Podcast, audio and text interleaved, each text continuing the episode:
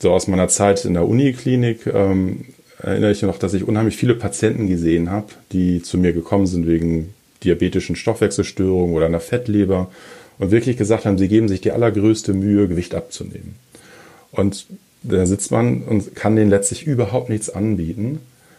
Und die sind unheimlich verzweifelt. Und das tut mir natürlich wirklich leid, wenn man nichts machen kann. Und das war mit so auch der Antreiber, weshalb wir Million Friends entwickelt haben, weil wir gesagt haben, wir müssen wirklich jeden Menschen da abholen, wo er ist und auch seinen Stoffwechsel beachten und eben nicht nur die Lebensmittel beachten. Weil entscheidend nicht nur das Lebensmittel ist, sondern auch diese Kombination aus Lebensmittel und Körperreaktion. Herzlich willkommen zu Forever Young, dem Gesundheitspodcast vom Lanzerhof. Mein Name ist Nietz Behrens und ich bin nicht auf der Suche nach der ewigen Jugend. Ich versuche Antworten darauf zu finden, was ein gesundes Leben ausmacht. Ich möchte wissen, was man dafür tun kann, möglichst lange fit zu bleiben. Aus diesem Grund treffe ich jede Woche einen Gesundheitsexperten, der mir meine Fragen beantwortet. Und wer weiß, vielleicht kann man am Ende durch dieses Wissen doch ein längeres Leben führen. It's not easy, love, but you've got friends you can trust. Friends will be friends. Wer kennt es nicht? Man hat gerade eben erst einen großen Teller Pasta gegessen und drei Stunden später bekommt man schon wieder Hunger. Obwohl man doch weiß, dass der Körper eigentlich gar keine neue Nahrung braucht. Und an anderen Tagen isst man nur einen gemischten Salat und bleibt für Stunden satt. Wäre es nicht schön zu wissen, was man essen sollte, um nicht immer der Sklave seines Hungergefühls sein zu müssen? Zum Glück hat mein folgender Gast die Lösung, uns aus diesen Fesseln zu befreien.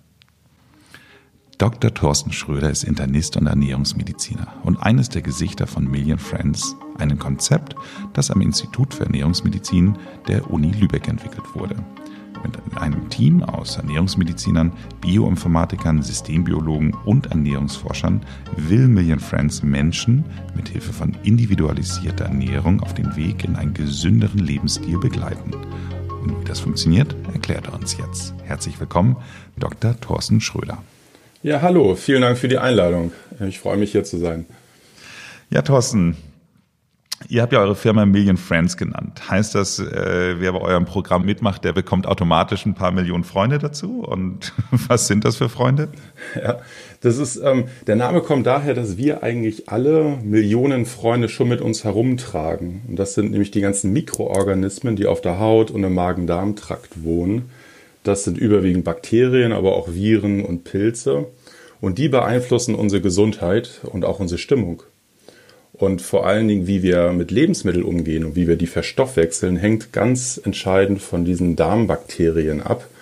Und ähm, so unterschiedlich wie wir alle sind, so unterschiedlich sind auch unsere Millionen Friends, ähm, unsere Darmbakterien. Und deswegen unterscheiden wir uns auch so sehr in der Art und Weise, wie wir Lebensmittel verstoffwechseln. Und so wie, bei es, wie es bei Freunden gute Freunde und schlechte Freunde gibt, ähm, tragen wir auch gute und schlechte Bakterien in uns herum. Und ganz wichtig ist es, dass wir die guten Freunde ähm, pflegen, dass wir uns darum kümmern, dass es denen gut geht, dass sie sich miteinander gut verstehen und dass wir nicht so sehr ähm, die schlechten Bakterien ähm, auf dem Vormarsch äh, zulassen. Und daher kommt der Name Million Friends. Also hat jetzt nichts mit Social Media zu tun, sondern mit unseren ähm, Bakterien im Magen-Darm-Trakt. Okay, ähm, das heißt also im Grunde genommen ist es das letztendlich auch das Mikrobiom, oder? Also die Darmflora. Genau, das ist das Mikrobiom. Also das Mikrobiom ist quasi die Gesamtheit aller Mikroorganismen, Bakterien, Viren, Pilze und auch einige andere Arten von, von Mikroorganismen. Das ist unser Mikrobiom und das entscheidet ganz wesentlich mit, ähm, ob wir gesund bleiben, ob wir gesund werden, auch wie wir damit umgehen, ähm, dass wir vielleicht noch andere Risiken im Alltag ähm, begegnen. Okay, wenn man jetzt in diesem Programm drin ist, wie erlangt ihr eure Ergebnisse? Das heißt also, äh, was muss man machen, damit ihr rausfindet, welche Ernährung die bestmögliche ist, die einem persönlich am besten bekommt oder am besten für die, die individuelle Gesundheit ist? Also welche Werte sind da besonders wichtig? Ähm, beim Million Friends Programm nimmt jeder an einer zweiwöchigen Testphase teil. Und während dieser zweiwöchigen Testphase wird parallel der Blutzucker aufgezeichnet. Das funktioniert über so einen kleinen Sensor, den man am Oberarm hat, der auch erstmal Schwimmen und Sport und, und Saunabesuche zulässt. Und man isst während dieser zweiwöchigen Testphase all das, was man gerne isst und was man häufig isst. und testet ähm, in dieser zweiwöchigen Testphase die Blutzuckerreaktion. Zusätzlich haben wir noch eine ganze Reihe an freiwilligen Testmahlzeiten entwickelt, mit denen man ähm, Ernährungstypen bestimmen lassen kann.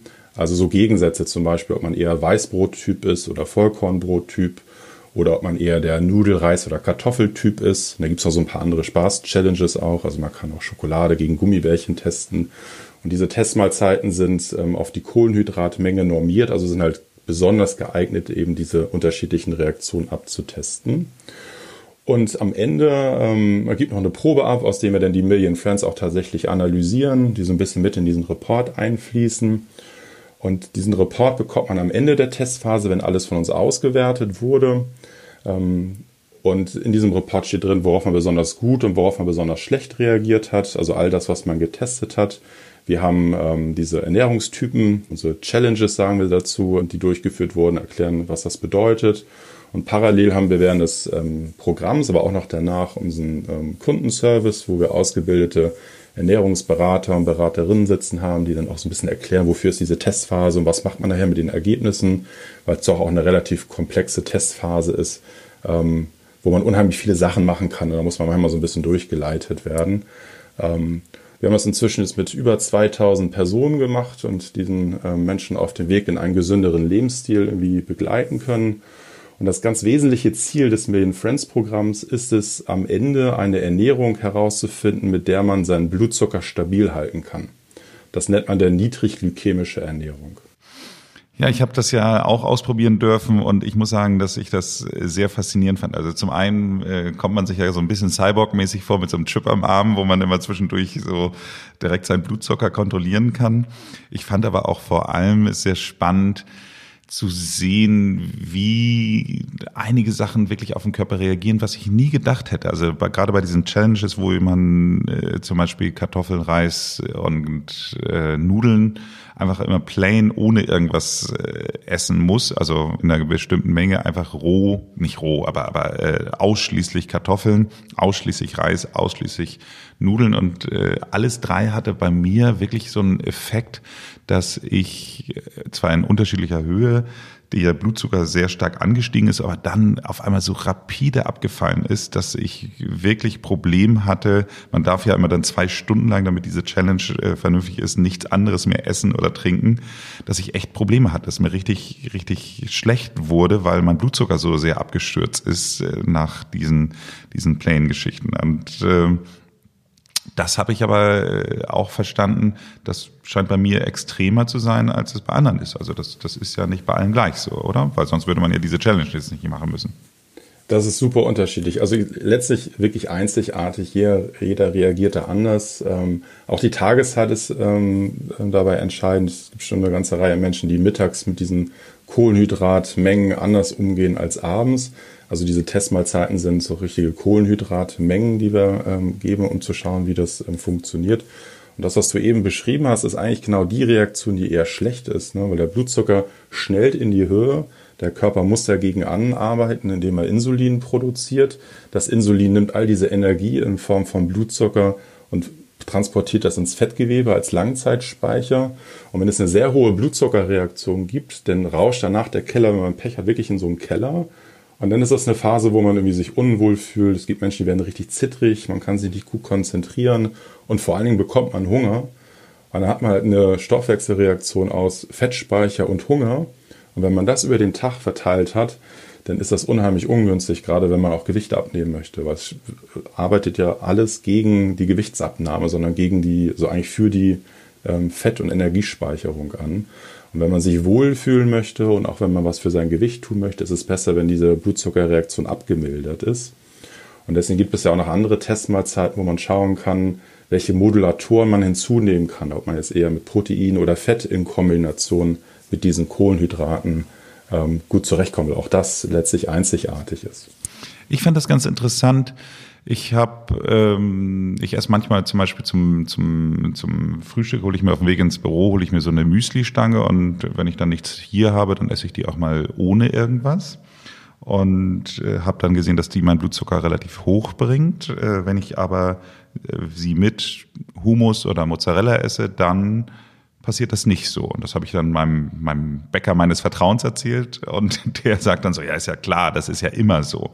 Und da habe ich gedacht so, Stimmt das? Also äh, ist das so, ein, so, ein, so, ein, so etwas, was man generell sagen kann, dass wenn du Kohlenhydrate mit, mit Fett oder Protein ähm, mixt, dass das automatisch immer den Blutzucker stabiler hält oder ist das auch etwas, was individuell ist? Also ich sag mal, wenn du das Lehrbuch befragen würdest, dann würde da drin stehen, dass das immer so ist. Wir wissen jetzt nach so vielen ähm, Mahlzeiten, die wir analysiert haben, dass das überhaupt nicht immer so ist, sondern dass das auch unterschiedlich ist. Also wenn du jetzt ähm, Mozzarella und Müslistange zusammengegessen hast und das besser war als Müslistange alleine, dann hört sich das so an, als wärst du der Kombi-Typ. Das heißt, du reagierst auf Kohlenhydrate aus dem Brot in Kombination mit Proteinfett aus dem Mozzarella zusammen gut. Das heißt, es senkt deine ähm, Blutzuckerreaktion. Und ich sage mal, das ist dieser Standardtyp, so wie er im Lehrbuch beschrieben ist. Also die Ernährungsphysiologie kennt diesen Typen und hat den ähm, immer gut beschrieben. Und das trifft ähm, nach unseren Erfahrungen auf ungefähr die Hälfte der Menschen zu. Aber die Hälfte eben halt auch nicht. Die reagieren also besser darauf, dass man entweder Proteine oder Fette hinzunimmt. Und es gibt da tatsächlich auch Menschen, die in dieser Kombination, so wie du sie das gegessen hast, auf die Kombination Brot-Mozzarella eine höhere Antwort haben als auf das Brot pur. Also man kann ganz klar unterscheiden, wie Menschen mit ähm, einfach verfügbaren Kohlenhydraten umgehen. Und bei dir kann man ja jetzt, nach dem, was du gesagt hast, schon gut feststellen, dass du klassischerweise auf diese schnell verfügbaren Kohlenhydrate negativ reagierst, also dein Blutzucker sehr in die Höhe schnellt. Ähm, das ist aber mit ähm, ganz sicher nicht bei jedem so. Da muss also jeder für sich halt auch rausfinden, wie der Blutzucker nach Lebensmitteln reagiert. Und das, was du gemacht hast, ist ja eigentlich perfekt, nämlich das, was man eh häufig isst, nämlich diese Müslistange, so ein bisschen zu variieren, herauszufinden, was ist denn für mich die perfekte Kombination, weil das wäre dann danach, nämlich mit ohne große Mühe, sage ich mal, umsetzbar. Du passt also dein Standardfrühstück so für in der Woche auf dem Weg zur Arbeit zum Beispiel an und hast dadurch schon sehr viel für deine Gesundheit getan. Ich fand es ja ganz interessant. Ich musste ja auch nicht nur mein, meine Lebensmittel tracken, also alles, was ich gegessen habe, sondern ich musste ja auch angeben, wie ich geschlafen habe oder wann ich Sport gemacht habe. Warum ist das wichtig für den Test? Also der Haupttreiber für den Blutzucker, so in unmittelbarer Reaktion, ist ähm, das Essen. Also wenn wir das essen, steigt der Blutzucker an. Das ist auch normal so. Ähm, aber es gibt halt eben auch andere Faktoren, die auf den Blutzucker einwirken. Also vor allen Dingen im Schlaf, Stress und Sport. Ähm, das sind vor allen Dingen Faktoren, die auch langfristig den Blutzucker ähm, regulieren. Und das sind durchaus auch Faktoren, die man in Betracht ziehen muss, wenn es jetzt grundsätzlich darum geht, einen gesünderen Lebensstil zu führen. Mhm. Ja, das fand ich wirklich interessant. Ich bin morgens teilweise äh, habe ich den Blutzucker gemessen und habe dann bin ich laufen gegangen und hatte danach einen höheren Blutzucker als vorm Laufen. Also das fand ich eigentlich ganz interessant, weil rein von der Logik her würde ich ja denken, wird ja während des Laufens eher nochmal zusätzlich Kohlenhydrate verbrannt und damit müsste ja eigentlich von meiner Logik her eher der Blutzucker sinken. Aber äh, ich habe eigentlich bei fast allen Läufen, die ich hatte, anschließend einen höheren Blutzuckergehalt gehabt? Ja, wenn wir, also das ist auch bei jedem uns unterschiedlich, aber ich sag mal, ähm, wenn wir anfangen, uns zu bewegen, dann brauchen die Muskeln ja Energie in Form von Blutzucker. Das heißt, üblicherweise setzt der Körper Blutzucker frei, um ähm, diese Energie, die im Muskel verbraucht wird, ähm, aufbringen zu können. Und jetzt hängt das auch so ein bisschen davon ab, was für einen Sport man macht. Also wenn du jetzt eher so der Typ bist, der sich gerne auspowert, also ich sag mal Vollgas gibt beim Sport, denn es ist ganz typisch, dass der Blutzucker auch eher ansteigt, weil der Körper sagt, Mensch, da wird ja richtig gearbeitet jetzt, ich brauche viel Energie. Wohingegen, wenn man so einen ganz niedrigschwelligen, moderaten, sagen wir so einen lockeren Lauf macht, ähm, im eher niedrigen Pulsbereich, dann ist es häufig so, dass dieser kleine Blutzuckerpeak am Anfang sich zum Ende hin eher aus, also sagen wir mal so ausgleicht und eher ähm, stabil ist. So oder so wissen wir, dass langfristig der Blutzucker immer besser ist, wenn man Sport gemacht hat. Also wenn man jetzt neben der Ernährung noch was anderes für seine Gesundheit und seinen Blutzucker machen möchte, dann ähm, ist hier auch Sport auf jeden Fall zu nennen, weil das eben dauerhaft dazu ähm, beiträgt, dass das Insulin besser wirkt, Blutzucker also schneller auch aus dem Blut verschwinden kann. Und das ist schon sicher ein ganz wichtiger Punkt ähm, für unsere Gesundheit. Und wenn man zu wenig schläft, auch wenn man zu viel schläft, aber meistens ja, wenn man zu wenig schläft und wenn man über lange Zeit so als negativ empfundenen Stress hat, das sind Faktoren, die genau das andere bewirken. Da wirkt das alles nicht mehr so gut im Körper, das Insulin kann nicht mehr so gut wirken und der Blutzucker ist dauerhaft ähm, erhöht. Und auf diese Ausgangslage kommen die Ernährungsfaktoren obendrauf. Und das, was man aus unserer Sicht jetzt am aller einfachsten eigentlich beeinträchtigen kann, ist nämlich äh, ähm, verändern kann, ist die, ähm, die Ernährung. Damit kann man mit kleinen Veränderungen sehr viel schon bewirken. Ja, du sagtest es eben gerade schon, Schlaf, Sport und aber auch Stress. Jetzt muss ich mal einen Augenblick drüber nachdenken. Ist Stress etwas, was ihr in eurem Programm berücksichtigt? Also musste ich das auch irgendwo angeben? Ja, du kannst bei uns ähm, während des Programms dein Stresslevel angeben. Aber man muss ganz klar sagen, dass das Million Friends Programm auf Ernährung fokussiert ist. Also da geht es vor allen Dingen darum, dass die Teilnehmer des Programms in dem bestehenden Alltag abgeholt werden dass in diesem Alltag die Ernährungsrisiken identifiziert werden und man dann mit kleinen Anpassungen viel für seinen Lebensstil tun kann. Also es ist kein globales Programm, wo wir uns sehr viel mit Stress und Sport und Schlaf beschäftigen, aber wir erfassen das durchaus mit und thematisieren das, wenn auffällt, dass sag mal, da auch sehr viel noch zu verbessern wäre, das in den Beratungsgesprächen. Was ja wirklich spannend ist, was du eingangs gesagt hast, dass ihr jetzt schon über 2000 Tests durchgeführt habt. Und da, das ist ja einfach eine, eine wahnsinnige Fallzahl, muss man ja wirklich sagen. Und was sind denn so die faszinierendsten, spannendsten Erkenntnisse, die du im Grunde genommen eigentlich für die Forschung da rausgezogen hast? Also als, als Mediziner und, und Wissenschaftler bin ich nach wie vor extremst beeindruckt, wie einzigartig der Stoffwechsel ähm, funktioniert. Es gibt quasi keine Regel, die bei jedem zutrifft. Also jemand, der merkt, dass er mit diesen Standardregeln nicht gut zurechtkommt, hat durchaus eine große Chance, dass er einfach nicht zu diesen Empfehlungen passt. Und eine Sache, die ich auch unheimlich spannend finde, weil ich das auch, sage ich mal, wissenschaftlich überhaupt noch nicht so richtig erklären kann, ist, dass es immer wieder Menschen gibt, die auf eine Cola Light mit einer Blutzuckerreaktion reagieren. Eine Cola Light hat ja überhaupt keine Kalorien und die Süßstoffe, die sind so rein biochemisch gesehen überhaupt nicht in der Lage, direkt den Blutzucker zu beeinflussen. Also da passiert offensichtlich wahrscheinlich die Interaktion mit den Darmbakterien dazwischen, weshalb der Blutzucker ansteigt. Und die Konsequenz ist, dass bei diesen Personen eigentlich diese gezuckerte Cola-Variante viel besser für den Blutzucker ist als die Cola-Light-Variante. Also genau anders, als wir das eigentlich denken und ähm, auch das eigentlich erklären können. Und ähm, ich meine, hier gibt es keine andere Möglichkeit aus meiner Sicht, als es tatsächlich auszuprobieren. Also wenn man sagt, man möchte gerne wissen, ob man auf Cola gezuckert oder Cola Light, sage ich mal, unterschiedlich reagiert, muss man es letztlich testen. Das sehen wir auch bei Apfelschorle, so ein klassisch gesundes Getränk eigentlich. Ähm, da gibt es Menschen, die haben da hochglykämische Reaktionen, die unheimlich schlecht sind. Ne? Und so aus meiner Zeit in der Uniklinik ähm, erinnere ich noch, dass ich unheimlich viele Patienten gesehen habe, die zu mir gekommen sind wegen diabetischen Stoffwechselstörungen oder einer Fettleber und wirklich gesagt haben, sie geben sich die allergrößte Mühe, Gewicht abzunehmen. Und da sitzt man und kann denen letztlich überhaupt nichts anbieten.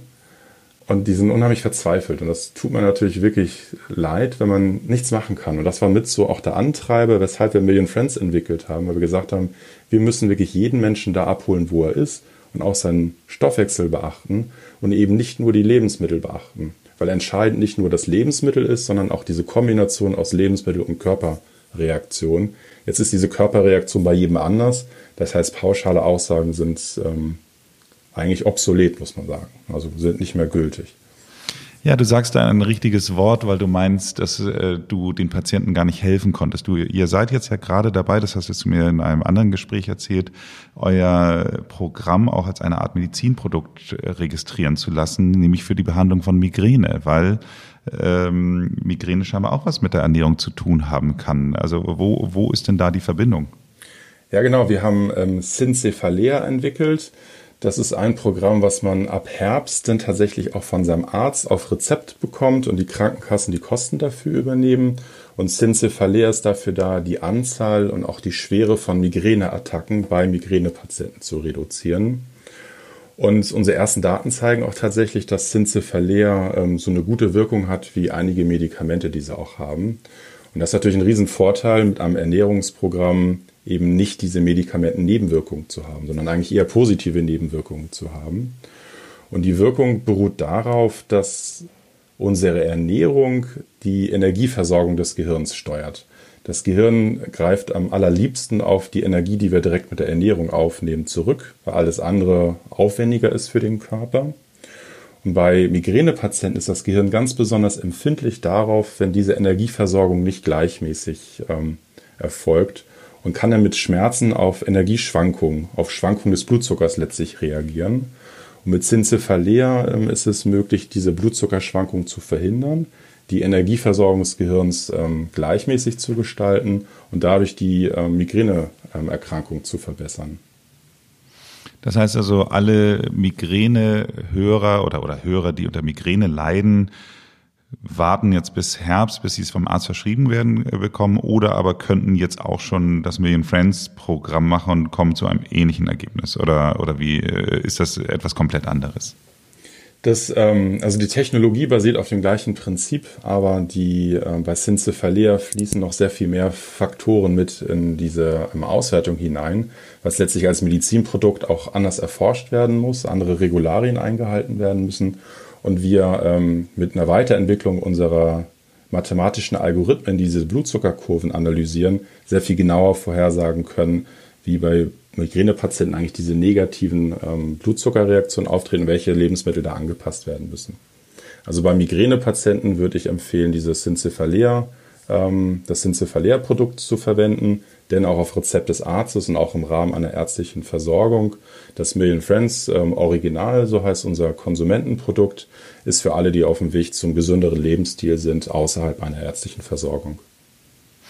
Ja, also ich kann nur wirklich sagen, für mich, ich habe wirklich unheimlich viel für mich grundsätzlich gelernt, weil es einfach auch sehr faszinierend ist. Man isst was und guckt dann 20 Minuten später, was, was macht es mit dem Körper. Nichtsdestotrotz da haben ja nicht alle Menschen die, die Möglichkeit zu, oder zumindest ähm, ist es ja nicht realistisch, dass es jeder macht.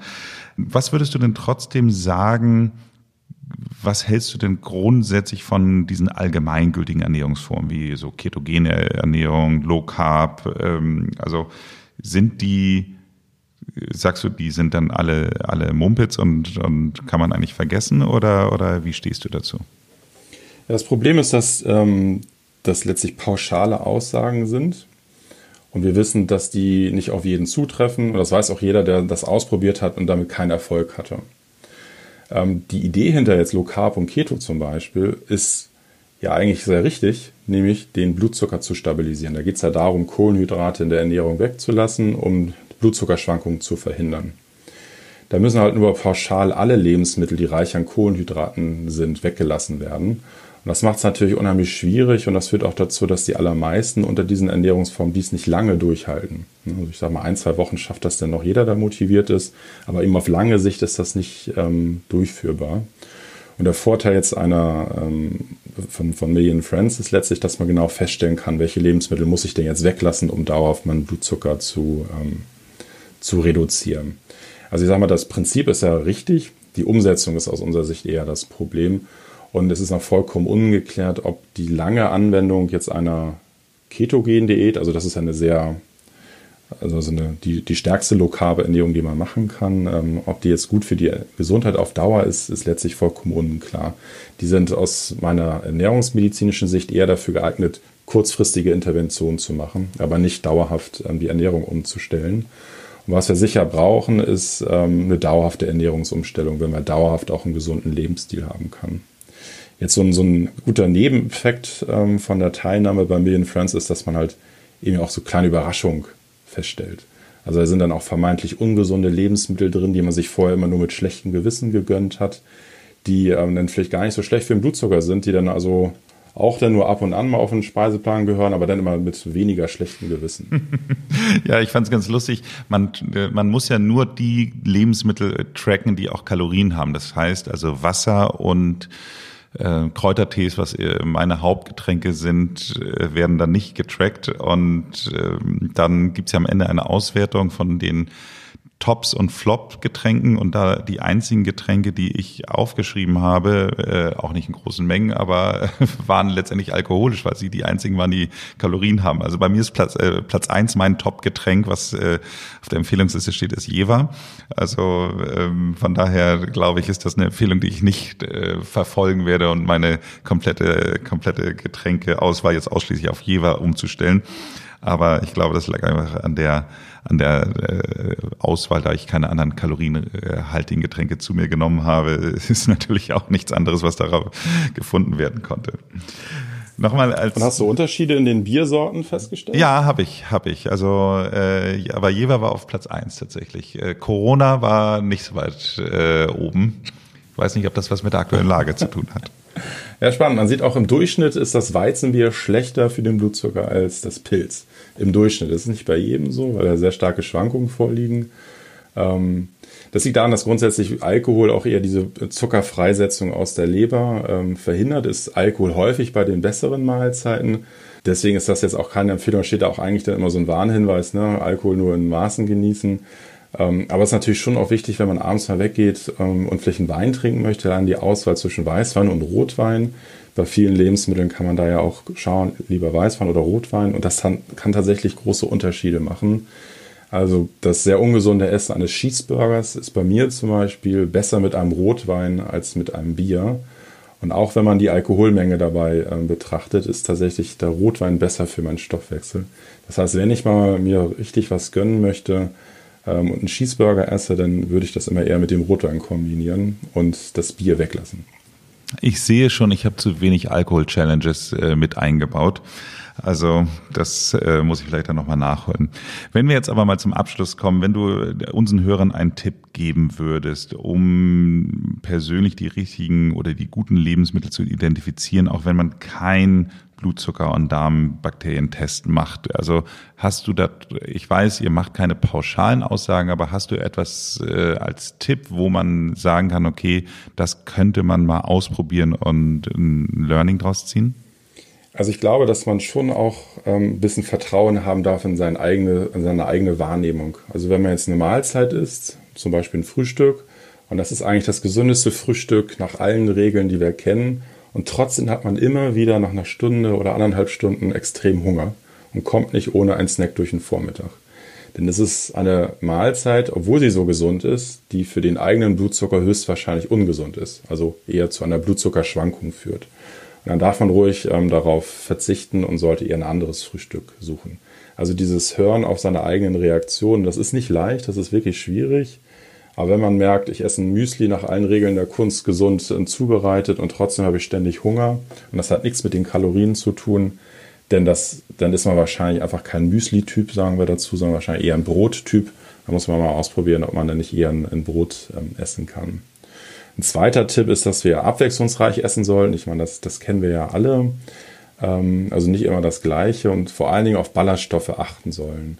Ballaststoffe sind ja unverdaulich, unverdauliche Teile von Kohlenhydraten, die ähm, aber Futter für die Darmbakterien sind. Und in der Tendenz sind ballaststoffreiche Lebensmittel immer besser als Lebensmittel, die keine Ballaststoffe haben. Also wenn man jetzt keine Messphase gemacht hat und möchte für sich was Gutes tun, ist meine Empfehlung nicht so sehr an Kohlenhydrate und Fette und äh, Proteine denken, sondern sich auf Ballaststoffe konzentrieren. Und äh, man kann mal so eine Challenge machen, 30 verschiedene Lebensmittel innerhalb einer Woche zu essen. Also Lebensmittel, die unterschiedliche Ballaststoffe enthalten, also unterschiedliche Obst-, Gemüsesorten und Getreidesorten. Und das hört sich jetzt unheimlich einfach an, ist am Ende aber total schwierig, weil man dann merkt, dass man so seine vier, fünf Obstsachen, die man gerne gegessen hat, dann am Mittwoch schon verzehrt hat, dann aber noch Donnerstag, Freitag, Samstag, Sonntag vor sich hat und da dann wirklich so ein bisschen kreativ werden muss und schauen muss, was esse ich denn vielleicht noch für, für andere Quellen von Ballaststoffen. Und diese abwechslungsreiche, ähm, ballaststoffreiche Ernährung ist gut für die Darmbakterien und dann auch gut für den Stoffwechsel. Ähm, wir empfehlen in unserer Million Friends Pyramide ballaststoffreiche Lebensmittel, die den Blutzucker stabil halten, denn aber direkt ballaststoffreiche Lebensmittel. Also wenn man diese Messphase nicht hat, seinen Blutzucker nicht kennt, ist die Empfehlung, Ballaststoffe ähm, reich zu verzehren, auf jeden Fall eine gute. Thorsten, vielen Dank. Das äh, hat Spaß gemacht, das Gespräch. Mir hat der Test sehr großen Spaß gemacht und äh, ich äh, wünsche euch alles Gute für euer Migräneprogramm, weil ich glaube, dass das wirklich vielen Menschen helfen kann. Dankeschön.